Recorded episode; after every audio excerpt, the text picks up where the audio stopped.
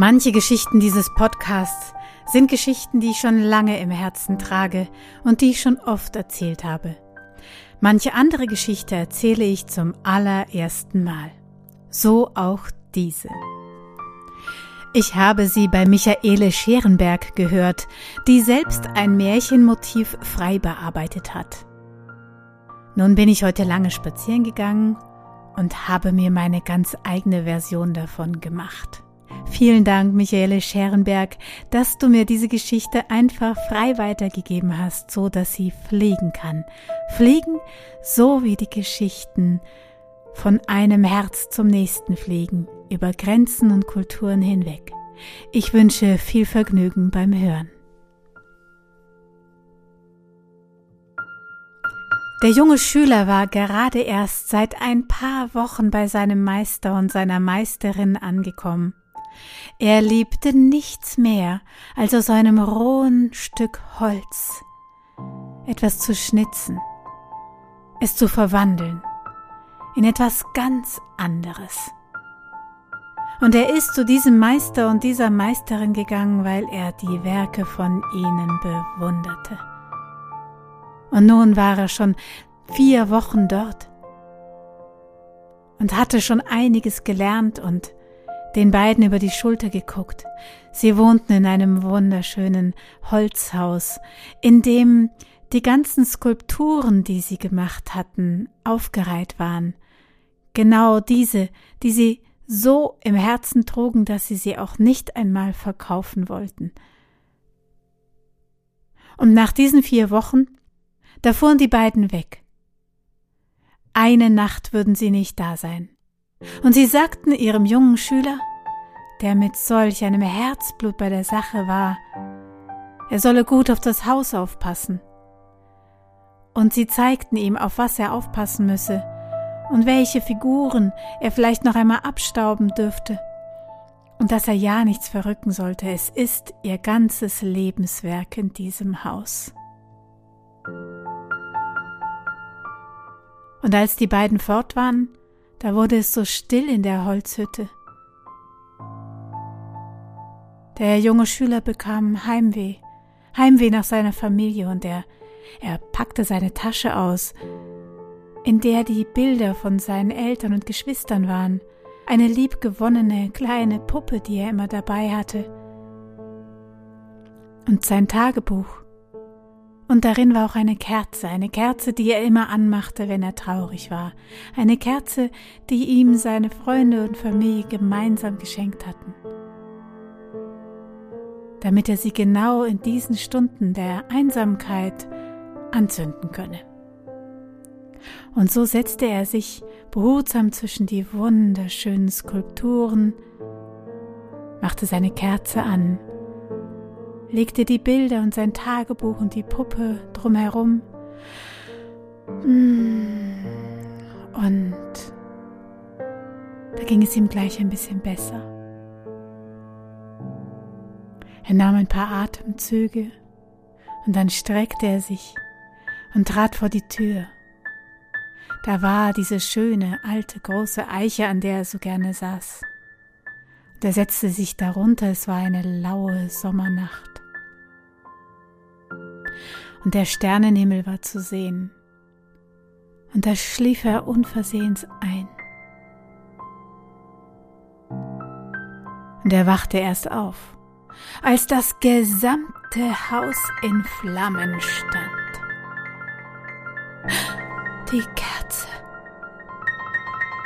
Er versuchte noch irgendwie hereinzukommen, doch der der Rauch, der war so beißend, es war, es war verloren. Das ganze Haus, alle Kunstwerke, alles, was darin war, war verloren.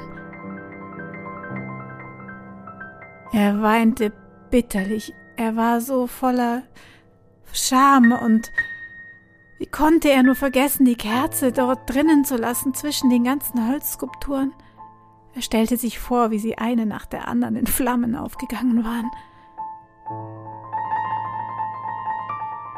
Als die Sonne aufging und der Mittag kam, da war von dem Haus nichts mehr übrig als ein paar tragende Balken und Asche. Er ließ sie durch seine Finger gleiten. Und dann, dann hörte er sie kommen, sein Meister und seine Meisterin. Er lief ihnen weinend entgegen und rief, es tut mir so leid, es tut mir so leid. Und die beiden, die beiden schauten auf ihr Haus, das nun nicht mehr da war. Ihr ganzes Lebenswerk Asche.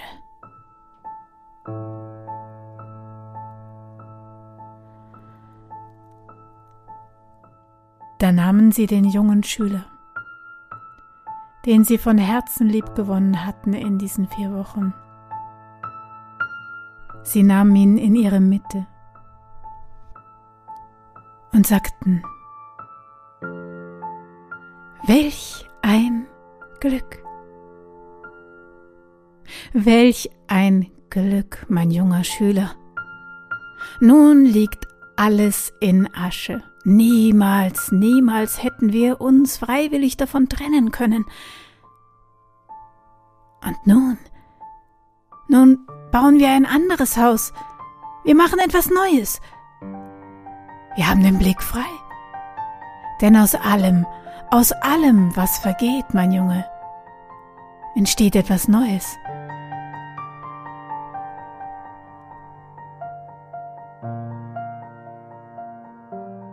Dann setzten sich die drei unter die Eiche und schauten auf die Reste des Hauses und machten Pläne, was sie alles Neues darauf errichten könnten. Sie hatten unheimlich viele Ideen. Und während sie so redeten, irgendwann kam aus dem verweinten Gesicht des jungen Schülers das erste Lächeln wieder hervor.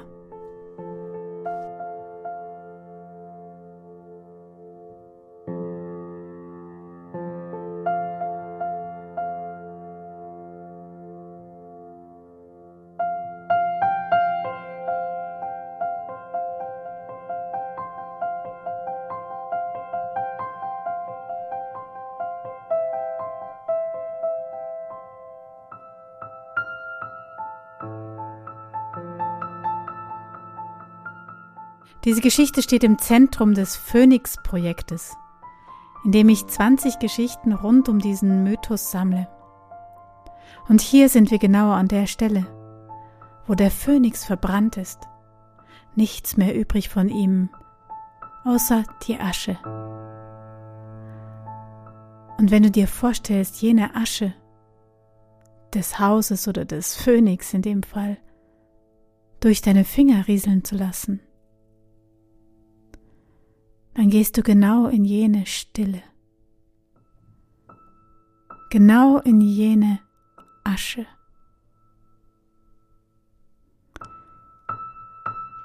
in dem das Alte vergangen ist und das Neue entstehen kann. Und jedes Mal entsteht ein neuer, ein anderer Phönix.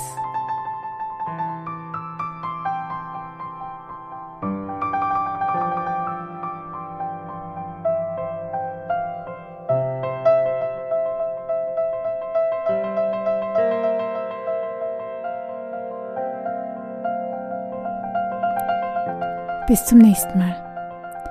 Eure Momo.